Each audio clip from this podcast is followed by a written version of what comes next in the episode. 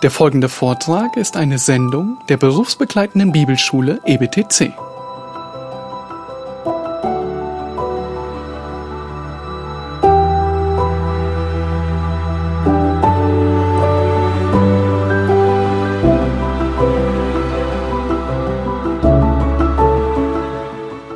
Nun, der Mensch, was begann mit dem Sündenfall? In 1. Mose 3. Nun, so wie die Welt heute ist, hat Gott sie nicht geschaffen. Dazwischen ist etwas geschehen. 1. Mose 3, der Sündenfall. Nun, was geschah? Der Mensch wollte autonom sein. Eva und Adam. Sie wollten selbst bestimmen und sie wollten nicht bestimmt werden von Gott. Sie wollten, sie wollten selbst sagen, was richtig und falsch ist. Der Mensch, er will sich nicht sagen lassen von Gott, was richtig und falsch ist, sondern er will es selbst definieren. Und das sehen wir besonders deutlich in den aktuellen Entwicklungen unserer Gesellschaft. Es ist überall deutlich zu sehen. Es gab eine Zeit tatsächlich, in der unsere Gesellschaft auf biblische Werte aufgebaut war. Und sogar das Grundgesetz. Nun, in unseren Tagen stellen wir mit großem Entsetzen fest, dass sich die Gesellschaft von Gott entfernt. Nun, was ist das Kennzeichen? Ist nicht schwer zu beobachten. Das Kennzeichen ist Selbstbestimmung. Selbst bestimmen, was Liebe ist. Selbst bestimmen, wann das Leben zu Ende geht. Erst vor wenigen Monaten ist das neue Gesetz gekippt worden oder das alte gekippt worden. Selbst bestimmen, was Ehe ist selbst bestimmen, was richtig und falsch ist. Merkt ihr es? Der große Trend ist, wir wollen bestimmen und nicht Gott legt die Spielregeln fest. Nun, man könnte in anderen Worten sagen, die Sünde hat den Menschen zu einem Selbstbestimmer gemacht. Ich sag, wo es lang geht. Und aufgrund dieser sündhaften Natur, die jeder durch Adam mit sich gebracht hat, wollen wir uns Gott nicht unterordnen. Das widerspricht unserer Natur, weil wir eben nicht Kinder Gottes sind, sondern Kinder des Teufels, bis Gott uns rettet. Und aus diesem Grund ist das Merkmal so deutlich. Und Johannes sagt, nun, wenn jemand die Gebote Jesu befolgt, das ist ein starker Hinweis dass ihr aus Gott geboren seid, weil es unserer Natur so sehr widerstrebt. Nun, das zweite, der zweite Aspekt, den die Sünde auf den Kopf gestellt hat, ist die Beziehung zu unserem Nächsten. Der Sündenfall, er hat nicht nur Selbstbestimmer gemacht, sondern der Sündenfall hat selbst lieber gemacht. Oder wie auch immer man es ausdrücken mag. Ich liebe mich selbst. Ich bin mir selbst der Nächste. Und aus diesem Grund ist die erste Begebenheit nach dem Sündenfall, welche? 1. Mose 4. Was ist die nächste Begebenheit? Die Konsequenzen. Der Brudermord von Kain. Weil es die Schlussfolgerung ist, die Auswirkung dessen. Aufgrund dieser sündigen Natur lieben wir uns mehr als den anderen. Und ich sehe mich immer etwas höher als den anderen. Das ist die Sünde in uns, der Stolz in uns, die Selbstsucht in uns. Aufgrund unserer sündigen Natur sehen wir uns wichtiger als den anderen. Und es beginnt schon überraschenderweise nicht durch die Gesellschaft. Es beginnt bei den Kleinkindern, weil sie so geboren werden. Mal ähm, äh, diesen Versuch gemacht, Kinder ähm, irgendein Stück geteilt, sei es ein Kuchen oder Süßigkeiten und ähm, sagt, du kannst wählen. Nun, was nimmt jeder zuerst? Das größere Stück, nicht wahr? Und es hat sich bis ins Erwachsenenalter nicht geändert. Warum? Weil wir uns mehr lieben wie den Nächsten. Weil wir denken, ich verdiene es mehr, das größte Stück. Manchmal denken wir gar nichts dabei, sondern wir tun einfach nur, weil das die Sündhaftigkeit ist, die das tut. Nun, der Hass, von dem Johannes hier spricht, er geht nicht immer gleich in Mord über. Das heißt nicht, nun, nur weil ich jemanden hasse oder nicht liebe, morde ich immer gleich. Auch bei Kain war es nicht so. Zunächst war er einfach nur eifersüchtig auf seinen Bruder. Gott hatte Abels Opfer angenommen und Kains Opfer eben nicht. Und dann beginnt die Eifersucht in seinem Herzen. Und dann beginnt der Neid. Und dann entspringt daraus Hass. Und dieser Hass, der ist ein Nährboden für alles andere, für jede Boshaftigkeit, die es gibt. Und das merken wir bei uns selbst. Wenn Hass da ist, ja, Neid, und dann wächst dieser Neid, dann kommt Bitterkeit. Und dann wächst die Bitterkeit und dann reden wir schlecht über den anderen. Und erst ganz am Ende, aber das ist die Fortsetzung dieser Kette, ganz am Ende steht der Mord. Aber es ist einfach nur das Ergebnis. Und Jesus macht sehr deutlich und sagt, nicht nur derjenige, der ermordet, ist ein Mörder, sondern bereits wenn du über deinen Bruder, wenn du ihn beschimpfst, wenn du schlecht über ihn redest, wenn du ihn Raka nennst, das war das damalige Schimpfwort. Der Hass ist Nährboden für allerlei Boshaftigkeit. Und aus dem Grund ist die Bruderliebe so anders. Sie widerstrebt dem Sünder.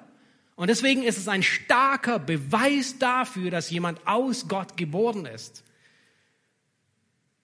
Bruderliebe ist nicht einfach nur sozial zu sein. Ja, ist heute in unserer Zeit sehr, sehr wichtig. Einfach Kollegialität und Solidarität zu zeigen und freundlich zu allen zu sein. Nein, nein, nein.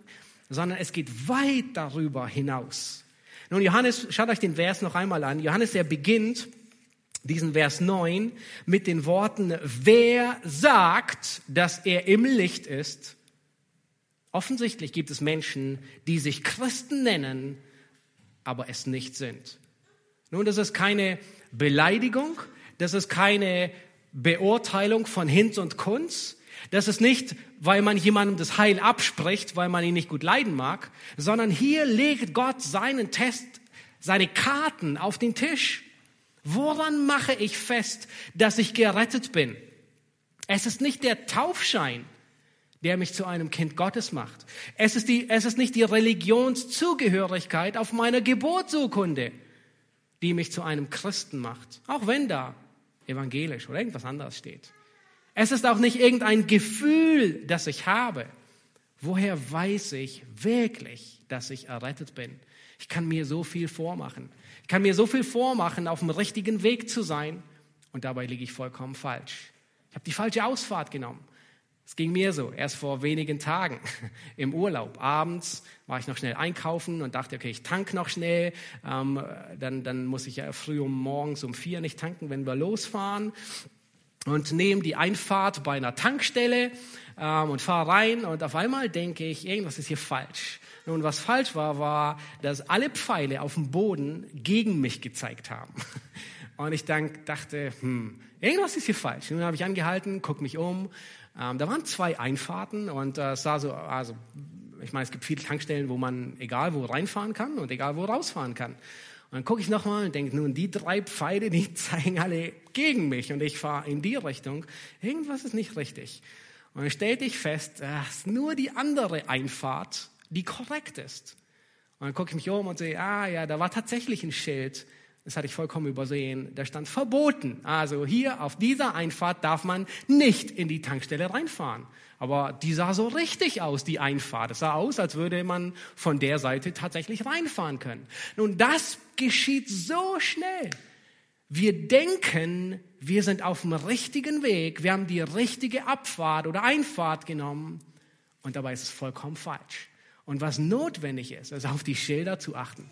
Auf die Schilder, die sagen, hey, du bist hier falsch, der Weg ist da lang.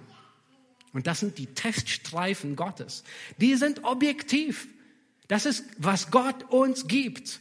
Und der Teststreifen Gottes, so wie ein Teststreifen beim Arzt, der sagt, wenn du deinen Bruder hast, bist du in der Finsternis. Nun, Johannes, er erlaubt hier keine Diskussion. Er lädt nicht ein und sagt, komm, lass uns darüber austauschen. Er macht keine Ausnahmen und sagt, nun, es gibt vielleicht Zeiten. Nein. Er sagt, wenn du deinen Bruder hast, bist du in der Finsternis. Gleichgültig, wie hoch deine geistlichen Rangabzeichen sind, die du trägst. Gleichgültig, wie oft du sonntags den Gottesdienst besuchst, ob du regelmäßig spendest, vielleicht sogar mehr wie den Zehnten gibt, ob du betest oder was auch immer. Der göttliche Teststreifen sagt, wenn du deinen Bruder hast, bist du eine Fälschung. Ich habe schon oft Menschen gehört, die sagten, ich und Christus, das ist alles, was zählt. Nun, Johannes sagt, nein, es ist nicht alles, was zählt. Im Verlauf des Briefes wiederholt Johannes dieselbe, denselben Gedanken mehrmals und sagt, hey, daran erkennen wir Kinder Gottes und Kinder des Teufels. Jeder, der Gerechtigkeit tut, ist aus Gott. Wer sie nicht tut, ist aus dem Teufel. Und wer seinen Bruder nicht liebt. Genau dasselbe. Er ist nicht aus Gott geboren. 1. Johannes 3, Vers 14. Wir wissen, dass wir aus dem Tod zum Leben gelangt sind, denn wir lieben die Brüder. Wer den Bruder nicht liebt, der bleibt im Tod. Sehr deutlich, schwarz-weiß. Bei ihm gibt es keine Grautöne. Johannes kennt keinen neutralen Boden. Bei ihm gibt es keine Schweiz. Entweder man ist ein Kind Gottes oder ein Kind des Teufels. Entweder man ist im Licht oder in der Finsternis. Entweder man ist geistlich lebendig oder geistlich tot. Ein Zwischending gibt es nicht. Und deswegen spricht er auch von Liebe und von Hass. Entweder ich liebe meinen Bruder oder ich hasse meinen Bruder. Nun, vielleicht denkst du bei dir selbst, okay, wahrscheinlich denkt jeder das, okay, ich bin nicht so schlimm wie kein. Ja, also ich hasse, ich habe noch niemanden dermaßen gehasst, dass ich ihn umgebracht habe. Ja, ich habe den Test bestanden. Nun, ehe du so leichtfertig damit umgehst, lass uns sehen, wie sensibel der Teststreifen Gottes tatsächlich ist. Schlägt er erst bei Mord an oder bei welchem, bei was schlägt der Teststreifen Gottes an? Nun, Johannes, er erwähnt es nicht in unserem Text hier, weil er vieles davon in, später in seinem Brief wiederholt, besonders im dritten, im vierten und fünften Kapitel.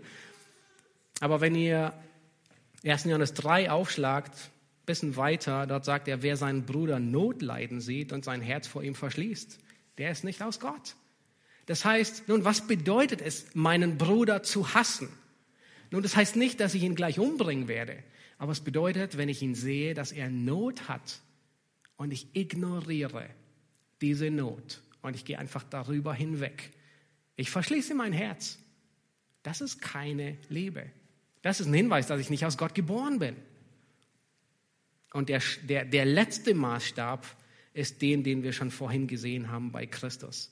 Dass ihr einander liebt, wie ich euch geliebt habe.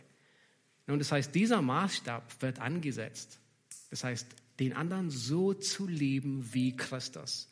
Das ist eine gebende Liebe. Das ist eine aufopfernde Liebe. Das ist eine Liebe, die keine Gegenliebe erwartet. Und das fällt uns so schwer. Ja, wenn der andere mich liebt, dann bin ich bereit, ihn zu lieben. Ja, dann liebe ich ihn auch. Aber wenn der andere mich nicht liebt, und genau das war Christi Liebe. Die Liebe, sie macht den ersten Schritt. Die Liebe geht zuerst auf den anderen zu, auch wenn nichts erwidert wird. Nun ein Beispiel von einem Mann, der sich täuscht. Ein Mann, der behauptet, er ist gerettet. Ein Mann, der behauptet, im Licht zu sein, aber er fällt durch diesen Test der Bruderliebe durch. Nun schlagt dritten Johannes auf. Nun, wenn ihr dieses äh, Büchlein habt mit dem ausgedruckten Text, dann ist es die vorletzte Seite, ich glaube Seite 32. Oder geht einfach in den dritten Johannesbrief. Und dort, dort sehen wir in den Versen 9 bis 11, da wird uns ein Mann beschrieben, der genau durch diesen Test durchfällt. Er hat es sogar bis in die Gemeindeleitung hineingeschafft. Leider, erschreckenderweise. Und er heißt Diotrephes. Nun, er ist jemand, der sich einredet und sagt, ich bin gläubig. Er ist jemand, der vorgibt, sogar gläubig zu sein. Ich meine, er ist Gemeindeleiter, er leitet eine Gemeinde. Aber er fällt durch diesen Test der Bruderliebe. Vers 9 sagt Johannes, schreibt Johannes über ihn und sagt, ich habe die Gemeinde, ich habe der Gemeinde geschrieben, aber Diotrephes, der bei ihnen der Erste sein möchte, er nimmt uns nicht an. Darum will ich ihm, wenn ich komme, seine Werke vorhalten, die er tut, indem er uns mit bösen Worten verleumdet und damit nicht genug. Er selbst nimmt die Brüder nicht auf, und verwehrt es auch denen, die es tun wollen. Und er stößt sie aus der Gemeinde hinaus. Mein Lieber, ahme nicht das Böse nach, sondern das Gute. Und nun hier, hier kommt der Grund, warum er sagt, Diotrephes ist durchgefallen. Er sagt, wer Gutes tut, der ist aus Gott. Wer aber Böses tut, der hat Gott nicht gesehen. Das heißt, wir haben hier einen Mann, der sich einredet, der sogar eine Gemeinde leitet, vorgibt. Und was hat er? Nun, Johannes sagt, er liebt es, der Erste zu sein. Er liebt Anerkennung. Er liebt es, im Mittelpunkt zu stehen. Er liebt es, wenn die anderen ihm sagen, oh toll, gut gemacht. Er liebt es, wenn er immer der Erste ist, der begrüßt wird, der im Mittelpunkt steht. Und ihn ignorieren die anderen. Dessen nicht genug. Was bedeutet, den anderen zu hassen? Er redet schlecht. Er verleumdet. Habt ihr das gesehen? Johannes sagt, hey, dessen nicht genug. Eigentlich würde es reichen. Er verleumdet uns mit bösen Worten. Er redet schlecht über andere Gläubige. Und er verleumdet sie. Und dessen immer noch nicht genug.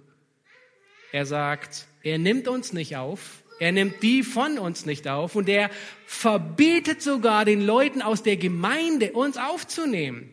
Nun, was er tut, ist, dieser Diotrephes, er lehnt bibeltreue Gläubige ab, weil sie anders sind. Und ich denke, das ist extrem gefährlich in unserer Zeit, dass wir dasselbe tun. Dass wir mit Gläubigen unabhängig, welche Gemeinde sie gehen, mit wahren bibeltreuen Gläubigen, dass wir einfach respektlos mit ihnen umgehen, dass wir sie vor die Tür setzen, dass wir so tun, als wären wir besser, dass wir sie einfach irgendwo links liegen lassen. Das war sein Werk, das hat er getan. Er nimmt sie nicht auf, er ist nicht gastfreundlich. Das ist ein Mann, der diesen Test durchfällt und nicht besteht. Nun, wie kann ich wissen, ob ich meine Geschwister liebe? Hier ein paar einfache Fragen. Sorge ich mich um die Nöte der anderen? Wenn ich andere sehe, die Nöte haben, wir werden uns nachher noch ein Beispiel ansehen von einem Mann, der das vorbildlich tut. Im selben Brief kümmere ich mich damit. In, welche, in, in welcher Gesellschaft fühle ich mich wohl? Nun, wenn ich die Geschwister liebe, nun ratet mal, wo ich gerne unterwegs bin unter Geschwistern. Richtig? Wenn ich die Geschwister liebe, dann liebe ich den Gottesdienst, dann liebe ich die Gemeinschaft der Heiligen. Nun, wenn das nicht der Fall ist, nun, puh, und sollte ein Warnzeichen sein. Erfreust du dich an der Gemeinschaft der Geschwister? Sehr häufig, hin und wieder stellen wir fest, dass das erste Anzeichen davon, dass jemand nicht gerettet ist, ist, dass er sich beginnt zu distanzieren von den Gläubigen. Eins der frühesten Symptome, die wir merken. Oder meidest du vielleicht sogar die Gemeinschaft der Gläubigen? Dienst du gerne? Bist du ein aktives Gemeindemitglied? Liebst du es, dem anderen zu dienen mit der Gabe, die Gott dir gegeben hat und nicht einfach nur im Mittelpunkt zu stehen? Und lass uns weitergehen und uns den nächsten Vers ansehen. In den nächsten beiden Versen, in den äh, Versen, die wir uns jetzt zum Abschluss ansehen werden, Vers 10 und 11, da sehen wir die Auswirkung. Wie wirkt sich die Liebe unter Geschwistern aus? Aber wie wirkt sich auch die Abwesenheit, der Hass aus? Und in Vers 12, äh, Johannes, äh, Vers 10, Johannes erstellt die beiden gegenüber. Er sagt in Vers 10, wer seinen Bruder liebt, und dann beschreibt er die Auswirkungen. Vers 11 sagt er, wer seinen Bruder hasst. Und dann beschreibt er die Auswirkungen. Nun, Vers 10, schaut euch Vers 10 an. Wer seinen Bruder liebt, der bleibt im Licht und nichts Anstößiges ist in ihm. Und hier sehen wir, dass Bruderliebe eine erfrischende Atmosphäre schafft. Bruderliebe schafft eine erfrischende Atmosphäre. Nun, das, das, das griechische Wort, der eine oder andere hat sicherlich schon gehört hierfür, nichts Anstößiges ist in ihm. Das griechische Wort ist Skandalon. Vielleicht habt ihr es schon einen, das eine oder andere Mal gehört. Und was Johannes hier sagt, ist, wer seinen Bruder liebt, der bleibt im Licht und da ist kein Skandalon in ihm. Da ist nichts Anstößiges, nichts, was, was ihn zu Fall bringt. Nun, das Wort Skandalon bedeutet ein Stolperstein. Etwas, das man nicht sieht und, und man, man stolpert über diesen Stein und fällt und bleibt liegen. Oder es ist eine Falle. Manchmal wird eine Falle damit äh, äh, beschrieben. Oder irgendetwas, das jemanden beim Gehen zum Stolpern bringt. Und was Johannes hier sagt, ist, wenn du deinen Bruder liebst, dann ist nichts in dir, was dich selbst und deinen Bruder zum Stolpern bringt. Das ist das Ergebnis. Wenn du deinen Bruder liebst, dann ist nichts in dir, das dich selbst oder deinen Bruder zum Stolpern bringst. Da ist nichts in dir, das dich zu Fall bringt. Und du wirst den anderen auch nicht zu Fall bringen. Johannes 11, Vers 9, da sagt Jesus, wenn jemand bei Tag wandelt, so stößt er nicht an, denn er sieht das Licht. Und das ist ähm, die Metapher, die, die, die ähm, Johannes hier gebraucht. Ja, man wandelt bei Tag, das heißt, wir sehen das Licht und auf einmal sehen wir, wo ein Stein in unserem Weg ist. Und es gibt keinen Stein, wir, wir sehen sie. Und was geschieht bei Nacht? Bei Nacht siehst du diese Stolpersteine nicht. Ja, erinnert euch nur, wenn ihr bei Nacht, alles ist dunkel, aus dem Schlafzimmer ins Badezimmer wollt und der ganze Weg voller Legosteine ist und ihr jedes Mal auf einen tretet, und zwar immer so, dass es besonders weh tut. Wir sehen sie nicht bei Nacht. Im 2. Petrus 1, Vers 10, da beschreibt Petrus dasselbe Prinzip. Er sagt, setzt allen Eifer daran und reicht in eurem Glauben die Tugend dar. In der Tugend die Erkenntnis, die Selbstbeherrschung, das Ausharren, die Gottesfurcht, die Bruderliebe. Und dann sagt er, achtet darauf, was er sagt, er sagt, denn wenn ihr diese Dinge tut, werdet ihr niemals zu Fall kommen. Er beschreibt genau dasselbe. Das heißt, wer in diesen Dingen bleibt, der kommt nicht zu Fall. Der stolpert nicht. Der sieht die Gefahr. Und das bedeutet, die Bruderliebe bewahrt dich vor dem Fallen. Und meistens denken wir, die Bruderliebe ist gut für den anderen. Ja, das ist es. Aber sie bewahrt mich gleichzeitig, dass ich nicht stolper. Du wirst nicht stolpern und du wirst kein Skandalon sein, kein Anstoß, kein Stolperstein sein für deinen Bruder. Und deswegen schafft sie eine erfrischende Atmosphäre. Das ist eine Liebe, die gütig ist, die geduldig ist, eine Liebe, die nicht prahlt, die nicht neidet, die nicht den eigenen Vorteil sucht, die Böses nicht zurechnet. All das sind nur ein paar Eigenschaften, die Paulus in 1. Korinther 13 nennt. In 1. Johannes 4, Vers 18 sagt, Paul, sagt Johannes sogar, vollkommene Liebe treibt die Furcht aus. Das heißt, wenn wirklich eine Atmosphäre der Liebe da ist, innerhalb der Geschwister, dann ist die Furcht, dann ist die Angst draußen, dann ist Liebe entfernt die bissige Atmosphäre und erfrischt. Ist Atmosphäre, die dem anderen hilft und nicht eine Atmosphäre, die dem anderen einen Stolperstein hinlegt. Nun heißt es, dass ich meinem Bruder, dass ich nie wieder gegen meinen Bruder sündigen werde? Nein, das heißt es nicht. Das wünschen wir uns gerne. Aber vielleicht erinnert der eine oder andere sich an 1. Johannes 1, Vers 7. Da ist genau dasselbe. Wenn wir im Licht wandeln, haben wir Gemeinschaft und so weiter. Ja, genau das, dieselben Worte, die, die Johannes hier schreibt. Wer seinen Bruder liebt, der ist im Licht, der bleibt im Licht und nichts Anstößiges in ihm. 1. Johannes 1, Vers 7. Wenn wir im Licht wandeln, haben wir Gemeinschaft miteinander. Und was kommt dann? Der Text sagt nicht, der wird niemals wieder gegen seinen Bruder sündigen oder überhaupt noch sündigen. Nein, wenn wir im Licht sind, haben wir Gemeinschaft miteinander und das Blut seines Sohnes reinigt uns von jeder Sünde. Das heißt, selbst wenn wir sündigen, merken wir es. Wir sehen diesen Skandalon. Das heißt, wenn wir im Licht wandeln, reinigt uns das Blut Jesu Christi. Das bedeutet nicht, dass wir sündlos sind, aber es bedeutet, dass wir nicht zu Fall kommen und liegen bleiben und dass wir niemand anderen zu Fall bringen. Nun schaut euch an, im dritten Johannesbrief wiederum, da sehen wir einen, der ein Beispiel dafür ist. Ihr seht, ich greife immer ein bisschen vor, zum dritten Johannesbrief kommen wir auch noch, ähm, äh, irgendwann am Ende. Und als erstes ähm, in Vers 2, 3, 5 und 6, da wird ein Mann beschrieben, der heißt Gaius. Und Johannes, er beschreibt ihn und sagt, mein Lieber Gaius, ich wünsche dir in allen Dingen Wohlergehen und Gesundheit, so wie es deiner Seele wohl ergeht. Denn ich freue mich sehr, als Brüder kamen und von deiner Wahrhaftigkeit Zeugnis ablegten, wie du in der Wahrheit wandelst. Wow. Vers 5. mein Lieber, du handelst treu in dem, was du den Brüdern tust, auch an den Unbekannten, die von deiner Liebe Zeugnis abgelegt haben vor der Gemeinde. Du wirst wohltun, wenn du ihnen ein Geleit gibst, wie es Gottes würdig ist. Nun, was hat er so Besonderes getan? Nun, dieser Gaius, offensichtlich war es ein wohlhabender Mann. Und Johannes sagt, hey, Gott hat dich gesegnet und du gibst deinen Segen weiter. Du bist ein Segen für andere. Er nimmt andere Geschwister auf, er dient anderen Geschwistern, ähm, er geleitet sie, er kümmert sich um deren Nöte.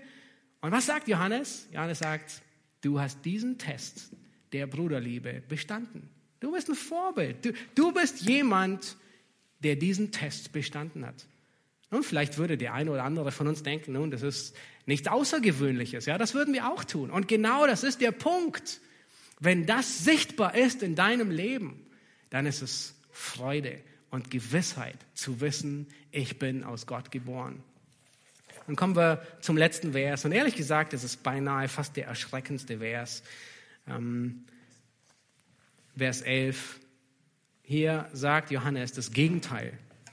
Er sagt, wer seinen Bruder hasst, der ist in der Finsternis und wandelt in der Finsternis und weiß nicht, wohin er geht, weil die Finsternis seine Augen verblendet hat. Und was wir in diesem Vers sehen, ist, dass wer hasst, der ist gefangen im Teufelskreis der Finsternis. Wer hasst, der ist gefangen im Teufelskreis der Finsternis. Schaut euch an, Johannes, er nennt vier Dinge ähm, diesen, er, er beschreibt in, in vier Aspekten diesen Teufelskreis der Finsternis. Er sagt, wer seinen Bruder hasst, der ist immer noch in der Finsternis. Nun, das bedeutet, er ist kein Christ, er ist nicht aus Gott geboren, er kennt Gott nicht, er ist nicht im Licht, ja, welche auch immer Ausdrücke Johannes gebraucht. Er ist ein falscher 50er, egal was er sagt. Er ist in der Finsternis. Und dann sagt er, er wandelt in der Finsternis. Nun, Johannes, er malt uns in gewisser Weise ein Bild vor Augen und sagt, hey, dieser Mann, er, er, er lebt im Einklang mit der Finsternis. Er ist ein Sünder und er lebt wie ein Sünder. Er verhält sich wie ein Sünder. Er lebt nach seiner sündigen Natur. Nun kommt der dritte Aspekt. Das wird noch schlimmer. Johannes sagt, er weiß nicht, wohin er geht. Nun, das ist so schlimm, wie wenn du irgendwo entlang fährst und du weißt nicht, wo du hingehst. Er kann die Schilder nicht lesen und weiß nicht, wo sein Weg in der Ewigkeit endet. Er ist desorientiert. Nun, heute würden wir sagen, ähm, irgendwie ähm, hat sein Gedächtnis verloren. Er ist, ja, was auch immer. Aber das ist jemand, der noch voll Zuversicht, äh, äh, äh, äh bei Besinnung ist. Er verliert sich, weil er nicht weiß, woher er kommt und wohin er geht. Er ist orientierungslos. Sprüche 4, Vers 19 beschreibt in ähnlicher Metapher diesen Menschen. Dort heißt es, der Weg der Gottlosen ist dichte Finsternis. Sie wissen nicht, worüber sie straucheln. Das heißt, es ist so dunkel, sie stolpern andauernd und sie wissen gar nicht, worüber sie alle stolpern. Nun, und dann kommt der vierte Aspekt, den Johannes nennt, und das ist bei weitem der schlimmste. Er sagt, er ist in der Finsternis, er wandelt in der Finsternis, er weiß nicht, wohin er geht. Und dann sagt er, weil die Finsternis seine Augen verblendet hat. Nun, dieser Ausdruck, er war allen Menschen aus dem ersten Jahrhundert sehr geläufig. Sie wussten, was er bedeutet. Und allein diesen Ausdruck zu nennen, hat bei ihnen die Gänsehaut hervorgebracht. Es ist nicht einfach nur geblendet, ich bin von der Sonne geblendet, ich muss eine Sonnenbrille anziehen oder ich muss meine Augen ein bisschen zukneifen. Nein, sondern Barbaren, das Wort, das hier gebraucht wird, ist, Barbaren haben das früher getan. Sie haben ihren, ihren Feinden die Augen ausgestochen. Und hin und wieder, wir lesen es manchmal im Alten Testament, wo jemandem die Augen ausgestochen wurden und allein die Vorstellung, ist grässlich und lässt uns Gänsehaut und Entsetzen hervorkommen, erschaudern. Aber was Johannes sagt, ist, jemand, der in der Finsternis wandelt, dem hat die Finsternis die geistlichen Augen ausgestochen. Nun schrecklich allein darüber nachzudenken, sich das vorzustellen, was es bedeutet. Sein Urteilsvermögen ist geblendet. Er kann seinen Zustand nicht beurteilen. Er kann sich selbst nicht einschätzen. Er ist wie eine Kompassnadel, die sich immer im Kreis dreht, weil ein Magnet da ist. Kennt ihr das? Weil ein Magnet da ist, kann der Kompass nicht zeigen, wohin es geht, sondern dreht sich immer nach dem Magneten. Dass man mit sehenden Augen nicht sehen kann, beschreibt Johannes in seinem Evangelium im neunten Kapitel auf sehr anschauliche Weise. Nun, dort ist ein blind geborener, ein Mann, der ist blind geboren. Und die Ironie in dem ganzen Kapitel ist, dass der Blinde mehr sieht, wie die, die sehen. Die, die sehen, sehen nämlich nicht. Nun, was sehen sie nicht? Geistliche Wahrheiten. Der Blinde, er sieht nicht physisch, aber er weiß, dass Jesus der Messias ist. Er sagt in Johannes 9 ähm, im Evangelium, Vers 32, da, das sind die Worte dieses Blindgeborenen. Er sagt, von Ewigkeit her hat man nicht gehört, dass jemand einen Blindgeborenen die Augen geöffnet hat. Wenn dieser nicht von Gott wäre, könnte er nichts tun. Dieser Blinde, er ist blind und doch sieht er sehr klar. Er sagt, dieser Mensch, Jesus Christus, muss der Messias sein. Er ist von Gott gekommen. Und dann geht Jesus weiter und dann im Verlauf der Begebenheit, Jesus begegnet ihm noch einmal und sagt zu dem Blinden, glaubst du an den Sohn Gottes? Und er sagt, wer ist es, Herr, damit ich an ihn glaube? Jesus sprach, der mit dir redet, der ist es. Und dann sagte er, der Blindgeborene, er sprach, ich glaube, Herr, und fiel anbetend vor ihm nieder. Und dann sagt Jesus ernste Worte. Er sagt in Vers 39, ich bin zum Gericht in diese Welt gekommen, damit die, welche nicht sehen, sehend werden und die, welche sehen, blind werden. Das ist ein Gericht. Das ist das, was wir hier sehen. Die Finsternis hat die Augen verblendet und sie sehen nicht. Ist es nicht schrecklich? Ist nicht furchtbar? Deswegen sind diese Zeichen von Johannes so wichtig, zu erkennen, bin ich aus Gott geboren. Das größte Problem des Menschen ist die Sünde. Sie täuscht. Wir denken, wir haben die richtige Einfahrt genommen und doch sind wir blind. Man denkt, man ist auf der richtigen Straße und man ist auf der falschen. Man ehrt sich. Gefangen im Teufelskreis der Sünde. Und von alleine kommst du nicht raus. Das ist so, wie wenn du als Blinder von hier mit dem Auto nach Hause fahren willst. Nun, du landest spätestens im nächsten Graben, in der nächsten Hauswand oder am nächsten Baum oder am nächsten Auto. Du kommst nicht weit, du endest irgendwo. Nein, du brauchst jemanden, der deine Augen für die Ewigkeit sehend macht. Und das ist Christus. Nun, was Johannes in diesen Abschnitten, die wir uns angesehen haben, die Theo das letzte Mal gepredigt hat, ähm, über den Abschnitt, den wir gesehen haben, was er hier schreibt, ist ein Test, um zu erkennen, bin ich gläubig, bin ich ein Christ oder bin ich es nicht. Nun, wenn du es bist, wenn du merkst, dass es zutrifft, nun dann soll dieser Text Freude hervorrufen. Das ist, was Johannes ganz am Anfang, darüber hatten wir schon gepredigt, in Johannes 1, Vers 4 sagt, die schreibe ich euch, damit eure Freude vollkommen ist. Nun, wenn du echt bist, wenn du weißt, dass du ein echter Diamant bist, hey, dann freu dich, dann weißt du, dein Name ist im, Him im, im Buch des Lebens angeschrieben. Und es spornt dich an, in diesen Dingen weiter gefestigt zu werden der Bruderliebe weiter zuzunehmen, zu wachsen. Und wenn du es nicht bist und wenn du merkst, dass das, was Johannes hier sagt, nicht auf dein Leben zutrifft, dann komm zu Christus. Lies das Johannesevangelium. Erkenne, dass du nur durch Jesus, durch den Glauben an Christus gerettet werden kannst.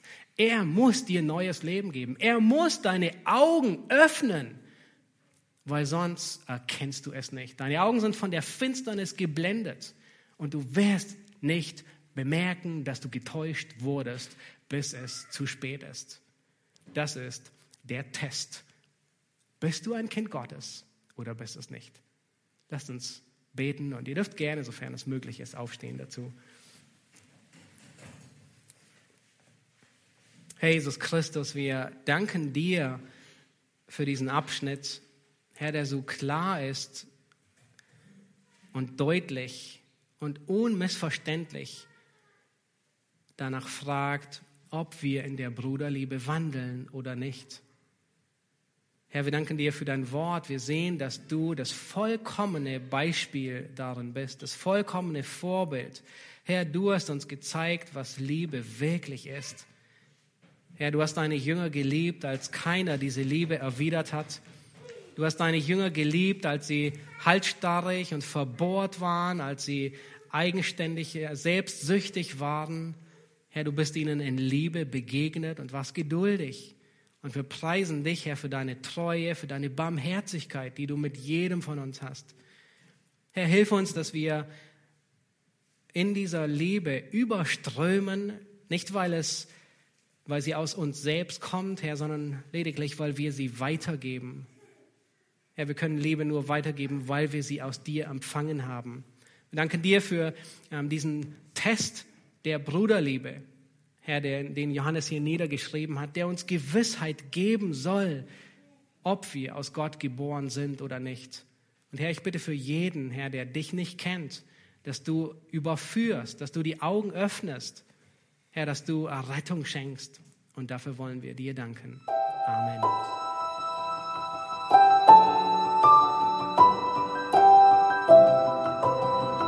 Diese Sendung war von der berufsbegleitenden Bibelschule EBTC. Unser Ziel ist, Jünger fürs Leben zuzurüsten, um der Gemeinde Christi zu dienen. Weitere Beiträge, Bücher und Informationen findest du auf ebtc.org.